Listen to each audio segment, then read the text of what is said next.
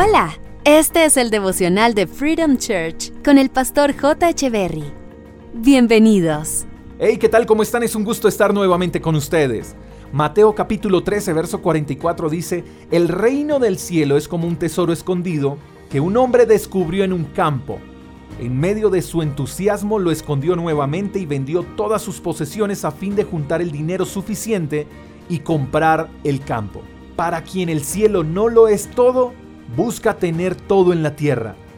Nuestro paso por este mundo es transitorio, hay una eternidad que nos espera una vez partamos de este mundo. Lo que millones de personas no saben es dónde pasarán su eternidad una vez mueran. Y lo más triste es que muchos creen que irán al cielo sin saber qué es el cielo, qué hay en el cielo y cómo llegar al cielo. El cielo es la morada eterna de los que decidieron por Dios en la tierra. Es el lugar de aquellos que le permitieron a Dios gobernar en sus vidas, Muchos creen que el tema tiene que ver con ser santos y no cometer pecados y ser perfectos. Y no es así.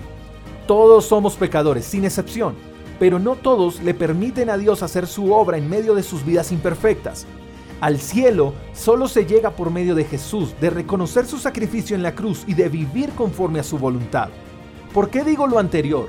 Lo digo porque si no sabemos quién es Jesús, qué hizo Jesús en la cruz y el propósito por el cual murió, el cielo será poca cosa para nosotros. Sencillamente el cielo no será un tesoro. Cuando logremos dimensionar el sacrificio de la cruz y reconozcamos el poder de Jesús en nuestras vidas y no olvidamos que hay un lugar maravilloso que nos espera después de la muerte, cada día que vivamos en la tierra lo viviremos como si fuera el último.